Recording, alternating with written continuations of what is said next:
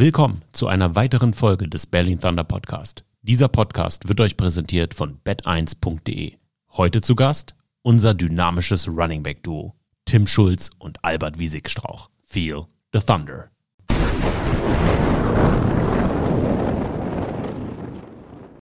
Hallo ihr Lieben, wie geht's euch? Hey, hallo. Äh, mir geht's sehr gut. Ähm, Albert, wie geht's dir? Mir geht's auch sehr gut. Wir haben jetzt zwei Leute im Podcast. Ich, ich weiß gar nicht, ob das, es könnte die Premiere im Berlin Thunder Podcast sein, dass wir zum ersten Mal zwei Gäste gleichzeitig haben. Ich überlege gerade, aber ich glaube, wir haben das tatsächlich noch nie gemacht. Nee, ich glaube. Ein Podcast zu dritt. Ja. Alle drei zusammen. Im Podcast. Zwei Running Backs. Warum habe ich das getan? Weil ihr euch ja so auf dem Papier stand jetzt so ein bisschen die Spielzeit teilen werdet, oder? Habe ich das richtig verstanden, Tim? Äh, ja, also so wird's kommuniziert momentan. Äh, ich gehe auch stark davon aus, dass, dass äh, wir uns die Raps ziemlich teilen werden, weil äh, wir auch zwei ziemlich unterschiedliche Running Backs sind, wie ich finde. Wieso seid ihr unterschiedlich? Was macht, der, was macht den Unterschied aus, Albert? Ähm, ja, wie Tim schon meinte, ähm, wir sind relativ unterschiedlich. Das macht den meisten Fall davon aus, dass ich bin eher so der, sag ich mal, Outside Rusher und ein bisschen eher Shiftier und vielleicht auch ein bisschen so, wenn Bälle geworfen werden, eher dafür da. Und Tim ist eher der mit dem Kopf runter durch die Wand und geradeaus, aber trotzdem immer noch sehr shifty unterwegs. Oh, das, das hast du schön gesagt. und guten Speed, aber das ist ganz praktisch. Wir ergänzen uns ziemlich gut, finde ich. Und deshalb ist das sogar meiner Meinung nach ein Vorteil, wenn man zwei Running Backs hat, die sich gegenseitig so die Aufgaben abnehmen können und gut ergänzen. Will man auf der Running Back Position überhaupt die ganze Zeit durchspielen? Nee, oder? Man will doch auch mal durchatmen können. Du kriegst ja nur auf die Fresse. ähm, ja, also, also natürlich will man als äh, Sportler so viel Spielanteil wie möglich haben, das ist natürlich klar. Ähm, trotzdem macht Sinn, gerade im Football, wenn, wenn man zwei, dreimal hintereinander gelaufen ist, dass, dass man da nicht mal bei 100 Prozent ist. Ich sag mal, der dritte Lauf wird nicht sein wie der erste Lauf, vor allem wenn alle drei durch die Mitte gehen. Dann macht schon Sinn, äh, durchzurotieren. Macht ja auch jedes NFL-Team. Ja, und vor allem auch auf der ähm, Running Back Position, äh, dass man so oft in Kontakt wird, so oft, sag ich jetzt mal, getackelt oder selbst wenn man nicht getackelt wird, muss man blocken und das raubt dann einfach die Kraft, wie Tim auch meinte, wenn man zwei Top Runs hat, dann ist es immer praktisch, wenn man danach ähm, kurz zur Zeitline gehen kann, einen Drink nehmen kann und der, man weiß, der nächste Running Back ist auch sehr gut und ähm, kann einen kurz mal ablösen. Es liegt nicht alleine auf dein oder deinen Schultern, Genau, sondern genau. man kann es auf zwei starke Schultern verteilen. Auf jeden Fall. Bevor wir zur Gegenwart und Zukunft gehen, gehen wir doch mal ein Jahr zurück in die Saison 2022. Für euch beide die erste Saison in der European League of Football. Wie war sie für dich, Tim? Äh, für mich ist sie erstmal nicht so gut gestartet. Ich glaube, ich habe mir ähm, im zweiten oder dritten Training, also noch vor der Preseason, äh, bevor die Imports mit trainieren durften, den Quadrizeps Fastus medialis abgerissen. Und ähm, ich bin so richtig wieder eingestiegen, als die Saison gerade angefangen hat. Also ich habe einen steinigen Einstieg gehabt. Wieso hast du dir den abgerissen? Wie passiert sowas? Fragt sich jetzt der Äh, Thunder-Fan da draußen. ga- ganz unspektakulär. Also es war, war beim, schon beim Football, ähm, ich glaube, zweite Einheit mit äh, Pads und Kontakt. Und ähm, es, es war so ein Outside-Run. Es, es war auch kein großer Kontakt. Ich habe meine Hüfte aufgedreht und ich ich, glaube, ich habe sogar, es war gar kein Helm, ich, ich habe ein Knie da reinbekommen. Also ähm, natürlich auch nicht extra äh, von, von Mo Thiele. Äh, Grüße. Ähm, ja, und ich habe erst gedacht, das ist ein blauer Fleck, ist ein Bluterguss. Ich bin kurz rausgegangen und habe mir noch gedacht, boah, ich, ich kann jetzt nicht rausgehen wegen einem blauen Fleck. Hier ist mein drittes Training. Die denken, ich, ich bin weich hier, ich kriege einen blauen Fleck und, und gehe raus, nehme keine Raps mehr. Und habe versucht, den Schmerz noch so wegzulaufen, habe dann noch zwei, drei Raps genommen, bin da so lange, äh, also lang gehumpelt halt. Und ähm, ja, bin dann, dann zum Arzt gegangen am nächsten Tag und hat mir gesagt, Muskel abgerissen. Scheiße. So schnell kann es gehen. Ja, Also du warst wirklich perfekt. Also, ich- stelle mir vor, da muss ja wirklich Mo's, äh, also Mo hat ja starke Beine, so wie die meisten von euch. Da muss ja wirklich, war das so Glü Unglück? Eine unglückliche Situation oder ist es etwas, was, das kann ja eigentlich nicht leicht abreißen, oder? Ja, also der Fastus medialis ist an dem Quadrizeps, was ja ein sehr, sehr großer Muskel ist, die, die dünnste Stelle. Und ähm, ja, er, er muss genau getroffen haben. Und ich habe bei dem Training auch keine äh, Pads in der Hose drin gehabt. Hat man ja oft am Anfang nicht. Da hat man äh, Shoulderpads, Helm auf und es war auch kein harter Kontakt. Es war total unspektakulär. Wenn mir da, dabei jemand zugeguckt hätte, der hat gesagt, ja gut, komm, steh auf. Also man kennt es ja vielleicht beim Football, die spektakulärsten Kontakte. Wie einer durch die Luft fliegt, da, da stehen die Leute meistens wieder auf und dann wirklich bei, bei so einer unspektakulären Aktion, ähm, ja, ist es passiert. War, war einfach, ist einfach blöd gelaufen. Und die Recovery hat dann wie lange gedauert?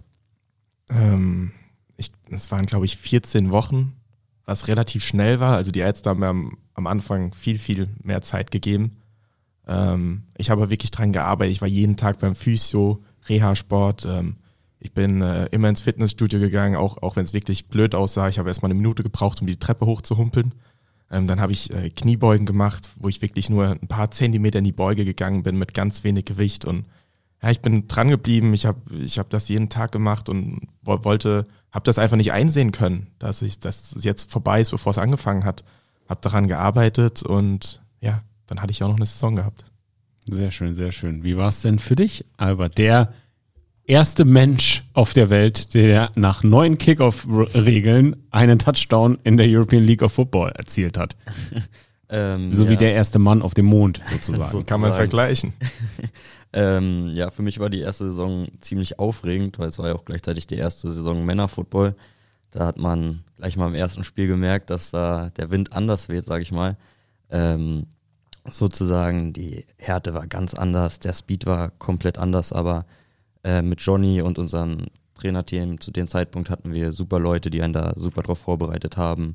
Und auch im Training, ich meine, wenn man gegen den Kyle Kitchens trainiert und auch solche Leute blocken muss, dann hat man, sag ich mal, schon ein bisschen Vorbereitung und weiß, wie es sich anfühlen kann, aber trotzdem im Game ist natürlich immer noch mal ein bisschen anderer Speed. Erstes Spiel war Hamburg, richtig? Genau, erstes Spiel, mm, erstes Spiel war schön Hamburg. Schön gegen genau. eine nicht so langsame Defense.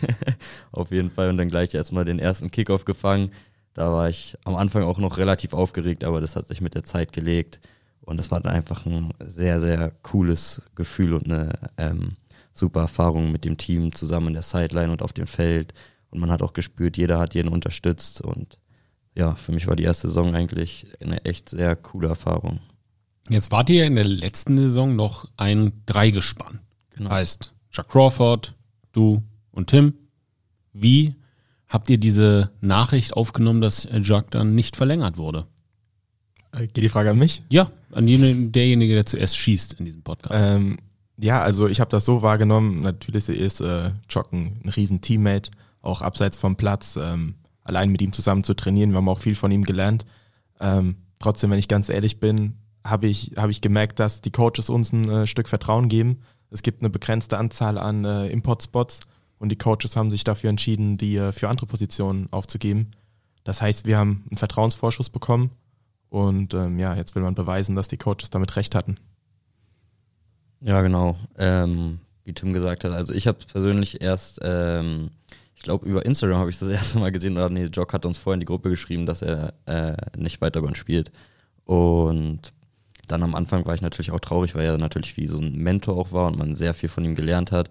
Aber auf der anderen Seite, andere Seite ist, was Tim auch meinte, ist jetzt halt eine Riesenchance für uns, uns auch zu beweisen.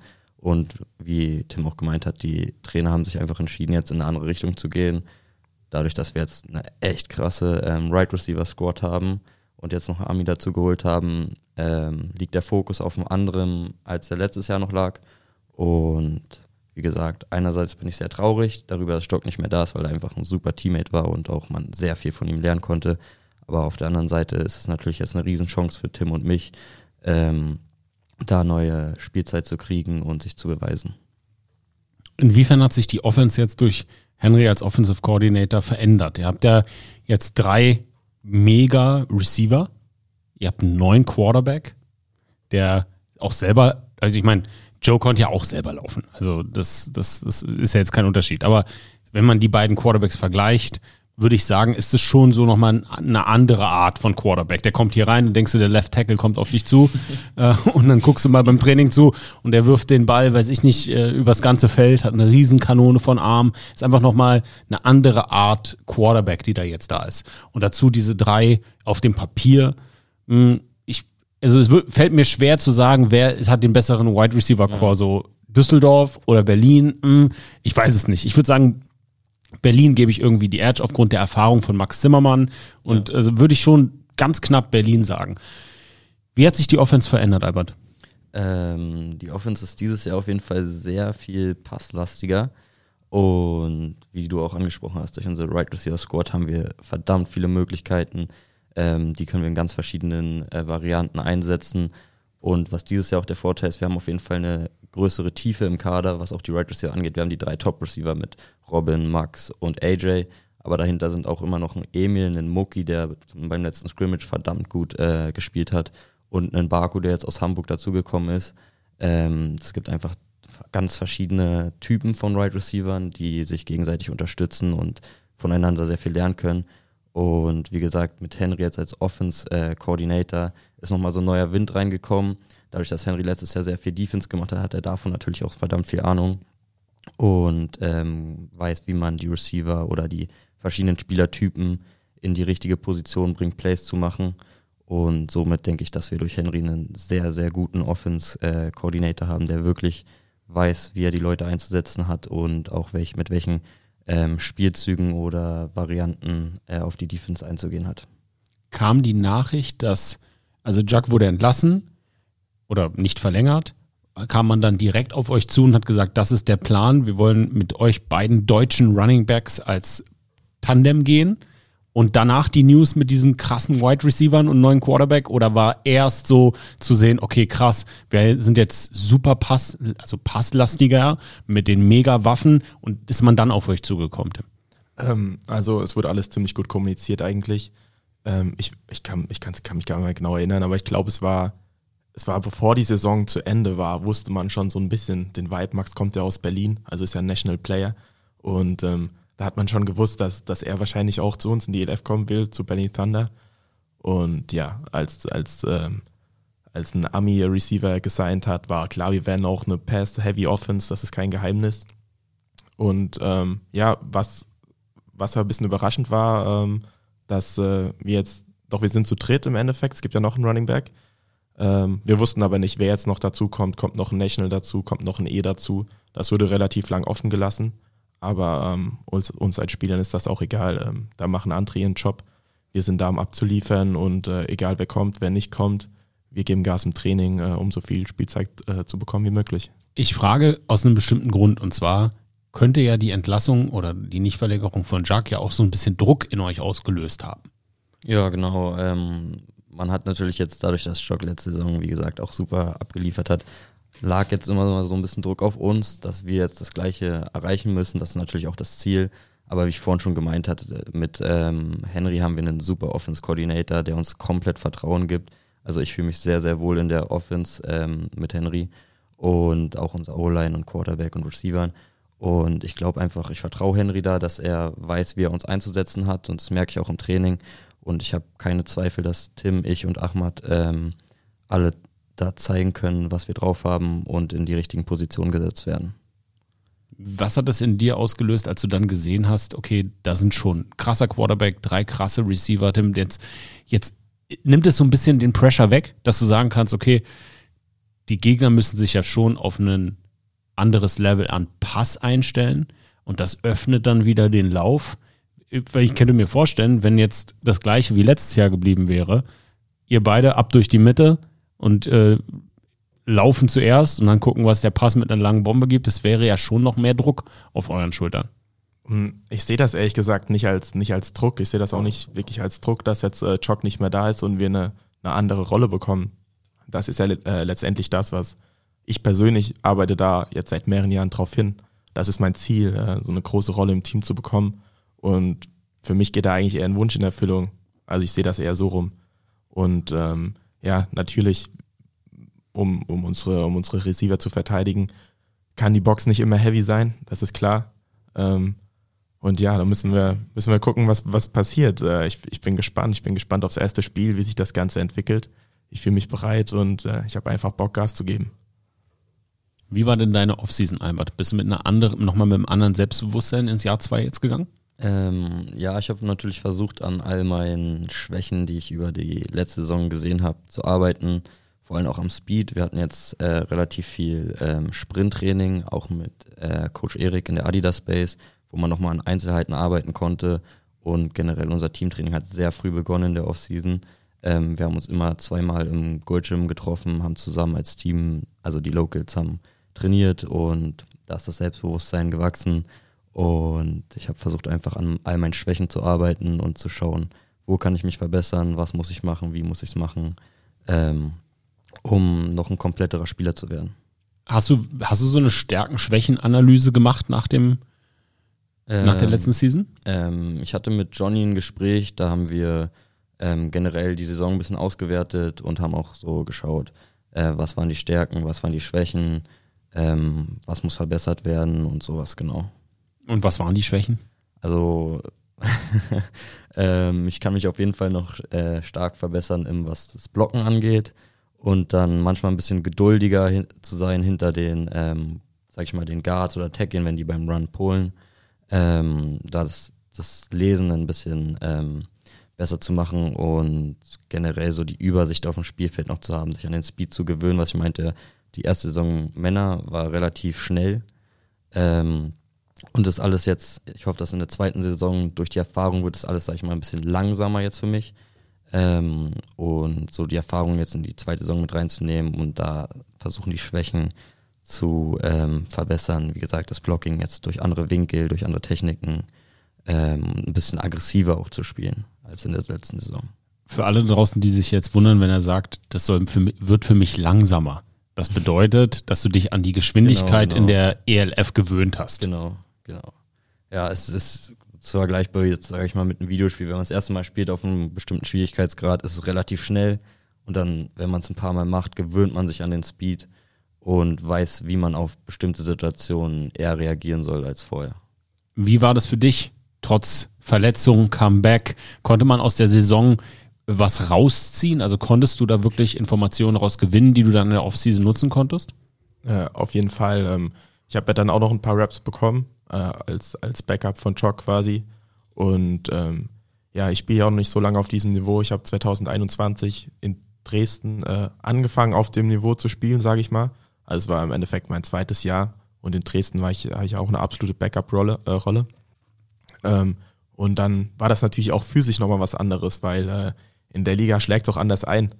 Ähm, ich war, ich war, glaube ich, immer der Typ Running Back, der, der auch den Kontakt irgendwo gesucht hat und versucht hat, nach dem Kontakt noch Meter zu machen. Und äh, ja, in unteren Ligen kann man da vielleicht durch die Gegner durchlaufen. Äh, wenn da ein AJ Wentland oder so vor dir steht, den, den äh, schiebst du nicht so einfach weg. Ähm, ja, war physisch, war das auf jeden Fall noch ein, äh, noch ein Riesenunterschied. Ich habe auch, auch gemerkt, wie ich nach Spielen, wo ich ähm, ja, sechs, sieben Mal den Ball bekommen habe, wirklich banked up war. Also mir hat alles wehgetan. Ich habe mich gefühlt wie nach einem Autounfall. Äh, ich habe mich ins Bett gelegt danach und äh, habe 24 Stunden, glaube ich, darin gelegen, bis, bis, ich wieder, bis ich wieder einigermaßen ready war. Und ähm, ja, ist auf jeden Fall ein Riesenunterschied zu anderen Ligen. Ähm, ja, aber ich glaube, ähm, dass sich mein Körper da mittlerweile dran gewöhnt hat, beziehungsweise ich auch eine Offseason gemacht habe ähm, und an einigen Stellen Muskulatur, die auch immer schützt, äh, aufgebaut habe und äh, ich dieses Jahr ja einen Schritt nach vorne gemacht habe, im Ja. Gegensatz zu letztem Jahr. Ja, diese, die, das, das ist auch so, so ein schönes Ding, wenn man nicht selber gespielt hat, dass man sich so nicht so vorstellen kann, gerade auf einem speziellen Niveau. Ich weiß noch, als Mark die ganze Saison quasi auf der Couch gesessen hat, Mark in Socha, und dann vor den 49ers zum Playoff-Run ähm, gesigned wurde und ausschließlich Kickoff-Team gespielt hat. Hat er auch erzählt. Der erste, das erste Spiel, Kickoff-Team, ich weiß nicht, ob es gegen die Rams war, ich weiß es nicht, aber er meinte, er hat irgendwie drei Raps Kickoff-Team gespielt und dachte sich danach am nächsten Tag so, ich sterbe. Ja, also ich kann das auch äh, auf jeden Fall nachvollziehen. In der NFL ist natürlich nochmal ein anderer Speed und auch nochmal andere Buddies, da aufeinander, die aufeinander knallen. Aber ähm, gerade im Football, das, was der Zuschauer sich einfach so anguckt, was da in einer Sekunde passiert. Zwei Leute, beide rennen ungefähr 30 km/h, beide wiegen vielleicht um die 100 Kilo, Running Back, Linebacker, äh, prallen aufeinander. Das ist ein ganz normaler Spielzug. Aber was da wirklich passiert ist, ähm, das muss man mal selbst erleben.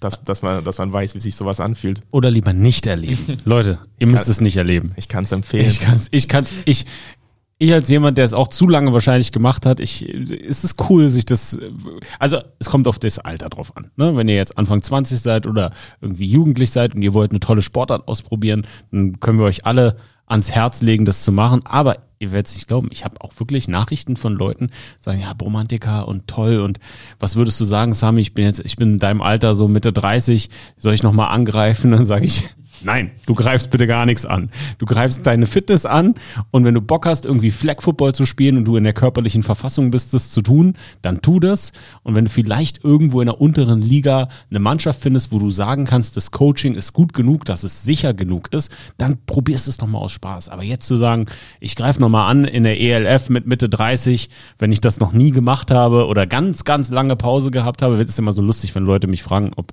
es dir noch in den Fingern kribbelt. Ich sage, hast du mich mal angeguckt, wie ich jetzt aussehe? Ich bin fit für jemanden, der am Schreibtisch arbeitet, aber bei weitem nicht in der Lage, Linebacker in der European League of Football zu spielen. Da habe ich 35 Kilo abgenommen von meinen aktiven Zeiten und da will ich auch nie wieder hingehen. Na, also das ist so, was ihr da durchmacht, wo, wie ihr euch vorbereitet. Das ist für den Otto Normalverbraucher, das kann man sich gar nicht vorstellen. Und Kontakt ist etwas, wenn man das noch nie gemacht hat, gerade auf einem speziellen Niveau wie dem euren oder noch höher, College, NFL, müssen wir gar nicht von sprechen, das kann man sich nicht vorstellen. Wenn du sagst, ich habe irgendwie drei äh, Autounfälle gehabt, dann ist das ja wirklich so auf diesem Niveau. Ne? Ich habe mal eine, ich habe, wann war denn das? Ich glaube, es war 2011 oder 11, 12 oder 13, ich weiß es nicht mehr genau. Aber ich war in meinen letzten Jahren, habe dann nochmal nach dem College bei den Rebels gespielt.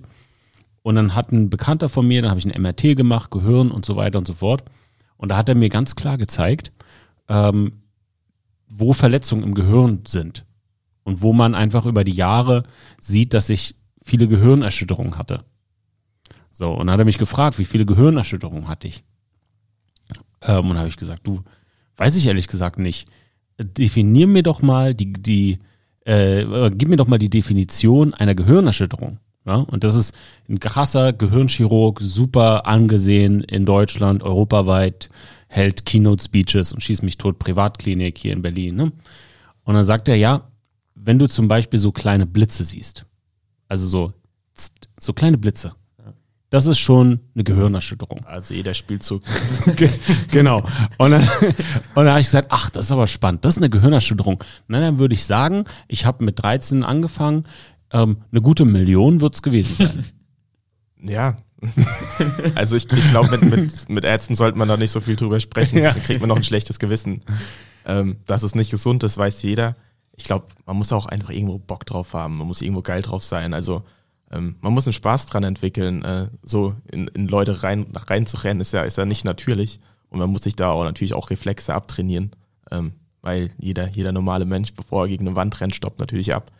Und Aber da, da musst du durchrennen. Genau, im Football gibst du nochmal ein bisschen, bisschen Gas dazu, im Optimalfall. Und ähm, ja, man muss da einen Spaß dran entwickeln, es muss einem gefallen ähm, natürlich. Aber der Sport hat sich ja auch gewandelt. Also man benutzt nicht mehr den Kopf zuerst, sondern die Schulter zuerst. Man versucht es. Ich weiß, auf eurer Position ist es manchmal fast ja gar nicht anders möglich, weil wenn du dich klein machst, durch ein Loch schießt mit Fullspeed, ja, wo willst du denn dann deinen Kopf hin tun?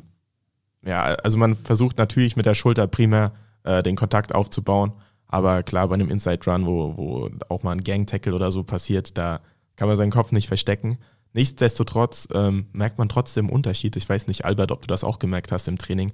Ähm, Leute, die schon richtig lang Football spielen, die Mitte 30 sind oder so, also schon, keine Ahnung, 2000, 2010 rum schon gezockt mhm. haben, die gehen ganz anders in Kontakt yep. wie so ein äh, Ludwig, ja. Linebacker von uns, der ein absolutes Biest, eine absolute Maschine ist. Trotzdem hat er eine, eine mega gute Technik und man merkt, ähm, wie er in den Kontakt reingeht. Und ähm, ich will niemanden exposen, aber Rick Baunacke zum Beispiel, ähm, wenn man ihn blocken muss, dann merkt man, da kommst nicht raus ohne Kopf an Kopf. Ja, weil es einfach äh, zu, wenn du gerade ansprichst, Mitte 30, ne? Also so Kissim, Björn, ich, Marc, also das ist so diese Altersgruppe. Ähm, uns wurde das ja, das wissen viele auch nicht anders, oder wissen viele nicht, dass es uns ganz anders beigebracht wurde. Ja, natürlich. Dass, dass du Tackling ganz anders gelernt hast. Der Kopf war das Nummer eins Ding. Also es ist nicht, dass du nicht nur deinen Kopf benutzt hast, das war nicht. Aber der Kopf war definitiv nicht so, dass du gesagt hast, wir müssen deinen Kopf schützen. Ganz und gar nicht. Also der Kopf war das, was zuerst Kontakt gemacht hat. War eine Waffe früher. Ja. Na? Ja. Also das ist schon, du hast den Kopf in den Nacken genommen, aber der Kopf hat definitiv mit zuerst den Kontakt erlebt. Na? Und du hast dann, immer ein Beispiel, wo du gerade sagst, ein Running Back muss einen Block aufnehmen. Ähm, der, den du gerade beschrieben hast, der Spieler, er wird ja wahrscheinlich den Kopf in den Nacken nehmen, zuerst den Kontakt mit dem Kopf machen und dann bringt er seine Arme. Ja. Auf jeden Fall, ja. Ne? Das ist das, wie es uns beigebracht wurde. Du nimmst einen Kopf in den Nacken, dann ist der Kontakt und dann kommen die Arme. Während jetzt sehr, sehr wahrscheinlich, oder das Spiel ist ja viel athletischer geworden. Ne? Wenn du jetzt einen Ludwig hast oder nochmal, oder einen, ja, einen Mark oder einen Kassim oder die dann in der NFL gespielt haben, wo du ja dann auch wirklich äh, tief in die Tasche greifen musst, wenn du zuerst deinen Kopf nimmst. Ähm, das wird ja ganz anders beigebracht.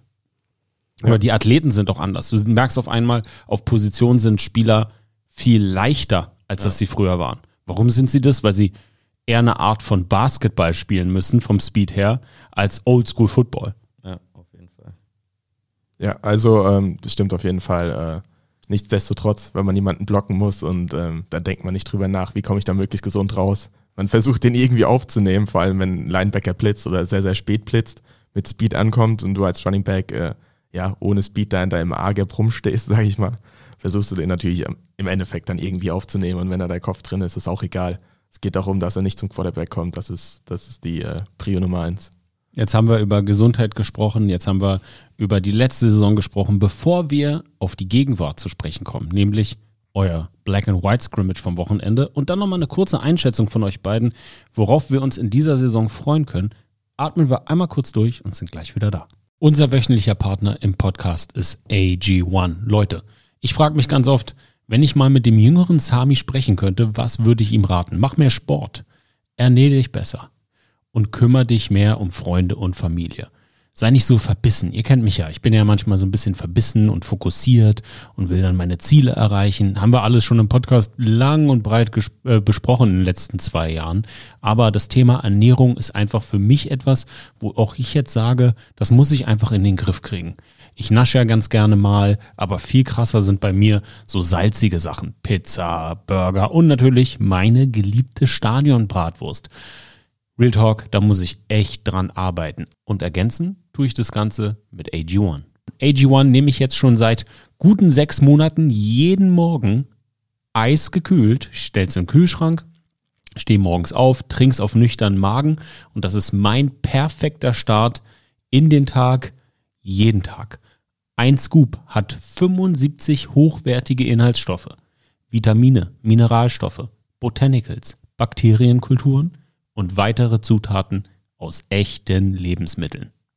Es passt einfach zu mir, weil ich jetzt regelmäßig mehr Sport mache. Ich versuche vier bis fünf Mal ins Fitnessstudio zu gehen. Ich habe da so eine Routine entwickelt, wo ich weiß, okay, bei meinem Job mit Kind und so weiter, ihr kennt das ja, kann immer was dazwischen kommen. Das heißt, ich gehe, solange es gut geht, hintereinander. Klar, wenn es jetzt irgendwie so zehn, elf Tage hintereinander gut geht, dann brauche ich auch mal zwei Tage Ruhe. Aber meistens bei mir bei der Arbeit ist es so, ich mache so vier, fünf Tage hintereinander Sport und dann kommt irgendein Meeting und dann muss ich irgendwo hinfliegen und dann muss ich dies und dann muss ich das.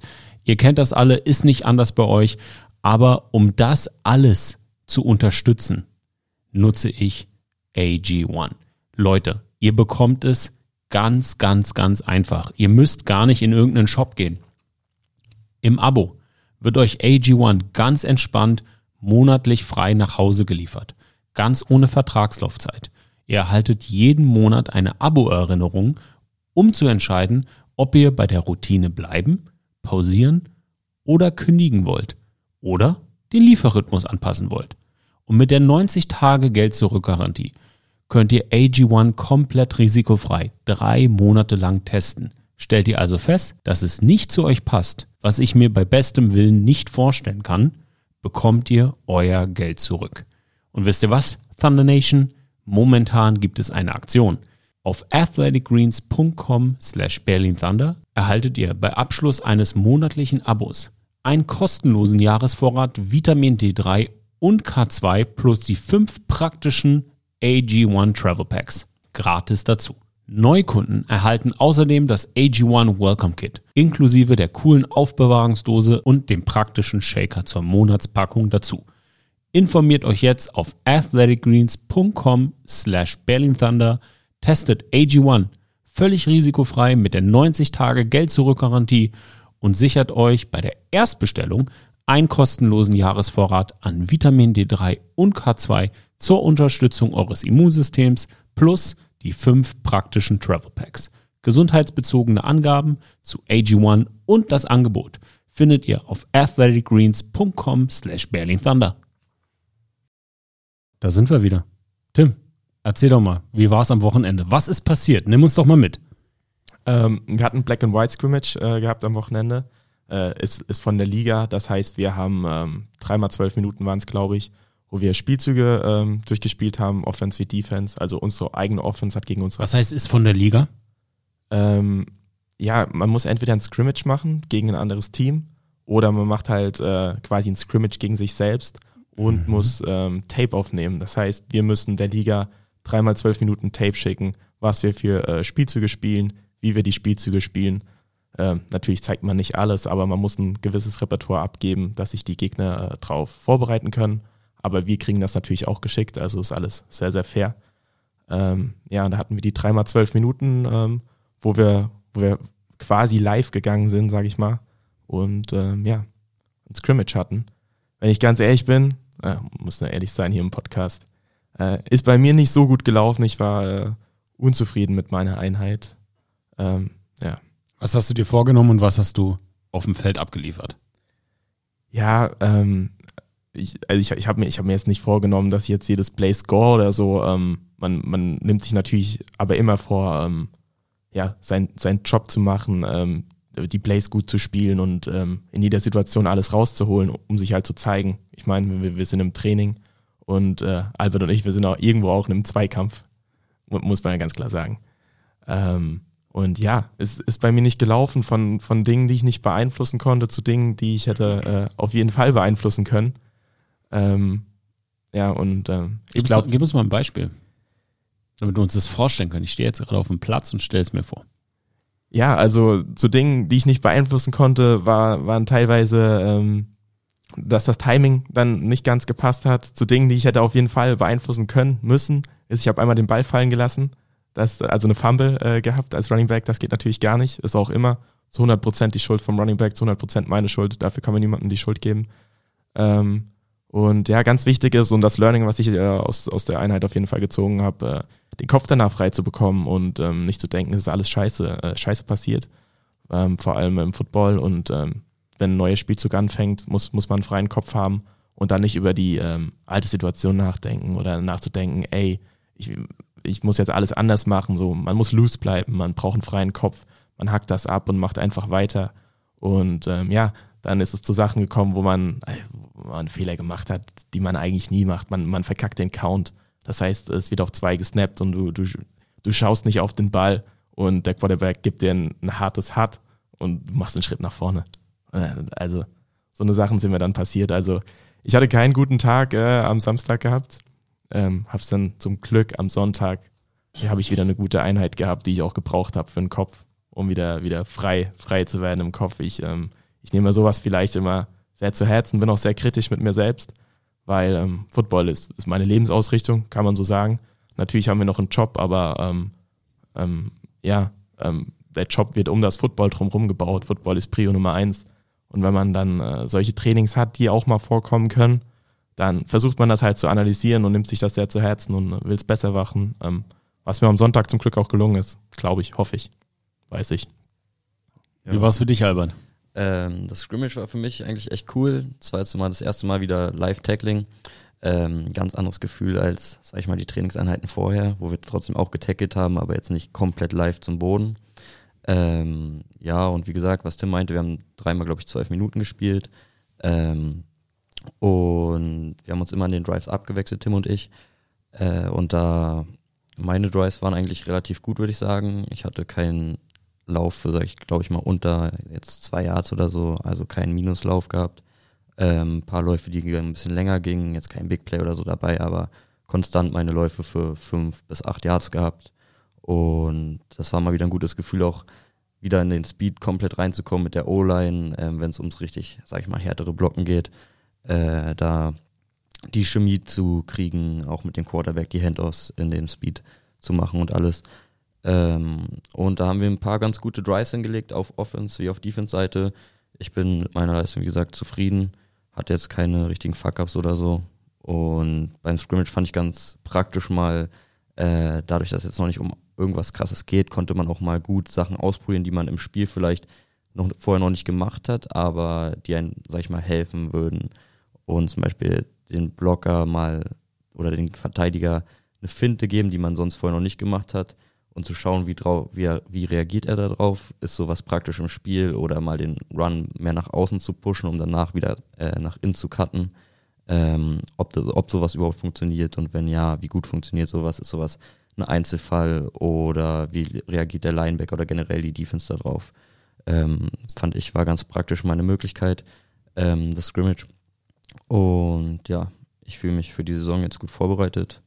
Ähm, wie gesagt, ich habe das Vertrauen oder ich denke, wir haben das Vertrauen von jedem Trainer, von jedem Teammitglied, von unserer O-Line. Ich habe Vertrauen in unsere O-Line, in unsere Receiver und wie gesagt, unsere Defense sowieso, die hat die ganze Offseason und die ganzen Trainings bisher gezeigt, dass die auf jeden Fall heiß sind und richtig Bock haben.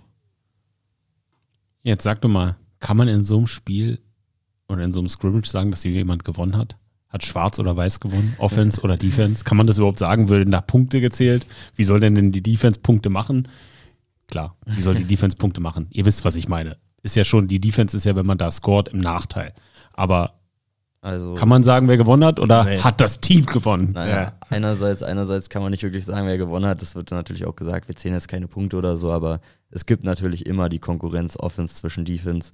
Ähm, und dass innerhalb des Teams natürlich immer dieser Konkurrenzkampf und ich glaube, ich muss gestehen, die Offense hatte echt ein paar gute Big Plays und auch haben auch gut gescored und so, aber ich glaube, im Endeffekt hat die Defense uns leider an dem Tag öfter aufgehalten, als wir scoren konnten. Ähm, aber dennoch hatten wir ein sehr gutes Training und haben gezeigt, wozu wir in der Lage sind. Aber im Endeffekt würde ich sagen, waren wir noch ein Step behind der Defense. Ist doch okay. Ja. Ist ja auch eine der besten Defenses Europas. Genau, genau. Ne? Das ist also ist jetzt keine Schande. Richtig. Aber sag doch mal, Tim, jetzt habt ihr ja ein Black and White Game gemacht. Hättest du als Spieler lieber gegen ein anderes ELF-Team gescrimmaged? Ähm, ja, also ich- ich hätte, hätte schon Bock gehabt, gegen ein anderes ELF-Team äh, ein Scrimmage zu haben, aber ich verstehe auch die Coaches, weil man will ja auch im Endeffekt so wenig wie möglich zeigen. Äh, und aus taktischer Sicht, ähm, ja, ist das bestimmt absolut sinnvoll, dass wir das nicht gemacht haben. Nichtsdestotrotz hätte ich auf jeden Fall Bock drauf gehabt. Ich habe immer Bock zu spielen ähm, und bin auch sehr froh, dass es in zwei Wochen losgeht. Wann kommt der Podcast raus? Dieser Podcast kommt raus am nächsten Montag. Bedeutet, wir sind dann. Game Week. Ist es, ist es, nee, nee am, am nächsten Montag ist es schon, Doch, doch, ist Doch, Game Week. Game Week, ja. ist dann Game Week. Genau. Ist dann Game Week, siehst du? Dann in der Game Week. Sind wir schon in der Game Week. So schnell kann es gehen. Heute haben wir Max Zimmermann, nächste Woche haben wir euch. Und dann haben wir nochmal eine Special-Episode mit unserem Quarterback. Das wär, ich, es könnte sein, dass wir sogar zwei Episoden nächste Woche droppen. Ich muss nochmal gucken, Ja. weil danach machen wir immer so ein Recap. Genau. Okay. Ne? Und deswegen kann es sein, dass wir zwei Episoden droppen, aber mir war es ganz, ganz wichtig. Also erstmal wusste ich, ich mache die letzte Episode vor Week One, mache ich mit dem Quarterback. So, weiß, nicht, macht man ja, so, ja. keine Ahnung, habe ich mir ausgedacht. Weiß nicht, ob das so macht, aber es war mir wichtig, euch beide hier zu haben, weil ihr eine ganz besondere Rolle spielt als Tandem. So, das ist ja in der ELF hast du ja in den letzten zwei Jahren immer so den Running Back gehabt. So, Glenn Tunga. Ja. Dann Jock Crawford. Na, also das, das sind so, so diese Einzelathleten gewesen. Aber es ist für mich so das erste Mal, dass man sagt, nee, ich teile das hier auf und ich habe so eine One-Two-Punch-Combo. Das ist, finde ich, total spannend. Ja. Hättest du lieber gegen ein ELF-Team gescrimmaged? Ähm, nee, tatsächlich nicht. Ich fand das Scrimmage von uns ähm, tatsächlich sehr gut. Ähm, genau, ich finde, das wäre jetzt natürlich jetzt vor der Saison, wir hatten echt viel Training die letzten Tage und letzten Monate generell. Und da wäre es, sag ich mal, unnötiger Aufwand jetzt nochmal gewesen, ähm, das ganze Team äh, irgendwo anders hinzufahren. Und dann ist das Risiko meiner Meinung nach auch nochmal höher, wenn man gegen ein anderes Team spielt, sich zu verletzen, generell für jeden im Team, weil da da sind mehr Emotionen drin, als wenn man gegen sein eigenes Team spielt. Und so fand ich, konnten wie Offense so wie Defense äh, beide von diesem Scrimmage sehr gut profitieren. Und es war jetzt die beste Lösung, würde ich sagen. Das ist halt immer die Frage, also zum einen sagst du ja auch, Tim, richtig, dieses Taktieren. Man möchte nicht dem anderen oder dem Gegner zu viel zeigen. Auf der anderen Seite habe ich manchmal auch das Gefühl, ihr als Spieler könnt mir widersprechen oder beipflichten, wenn man gegen einen Gegner scrimmaged, ist da nochmal eine ganz andere Hitzigkeit mit Auf jeden dabei. Ja, das stimmt, aber das könnte ja auch Und schon, Gefahr. Ja. Genau, und das könnte ja auch schon wieder ein Punkt sein, äh, das nicht zu machen. Ich meine, wir haben in den ersten acht Wochen acht Spielen, was für den Körper äh, eine sehr, sehr große Belastung ist. Ob man da jetzt noch eine neunte Einheit dazu machen muss, ist auch wieder äh, fragwürdig. Äh, ich glaube, unsere Coaches und äh, die haben das schon gut entschieden und äh, die werden das schon richtig gemacht haben. Nichtsdestotrotz mache ich mir aber über solche Sachen äh, keinen großen Kopf. Ich vertraue meinen Coaches. Ich weiß, ähm, dass sie das für uns so planen werden, wie es äh, am besten für uns sein wird. Und ähm, ja, ich bin ready für in zwei Wochen. Kommen wir zur letzten Frage, bevor ich euch beide entlasse. Albert, du zuerst. Was können die Thunder-Fans 2023 von dir erwarten? Ähm, das ist eine gute Frage. Was kann man von mir erwarten? Ähm, auf jeden Fall ähm, viele verschiedene Einsätze auf verschiedenen Positionen, würde ich sagen, in verschiedenen Varianten. Und ähm, dann denke ich mal ein paar Big Plays auf jeden Fall. Und ja, Spaß am Spiel. Aber genau. Ähm, ja. Tim, was hast du dir vorgenommen für die Saison 2023? Ähm, ich werde auf jeden Fall hart laufen. Äh, ich werde alles reinstecken. Ich werde meinen Körper überall reinwerfen und ähm, ja, werde mit Herz spielen. Werde versuchen, alles rauszuholen. Und ähm, ja, will mein Breakout-Jahr haben dieses Jahr. Vielen Dank, dass ihr da wart. Albert, die gebühren die letzten Worte. Ja, feel the thunder.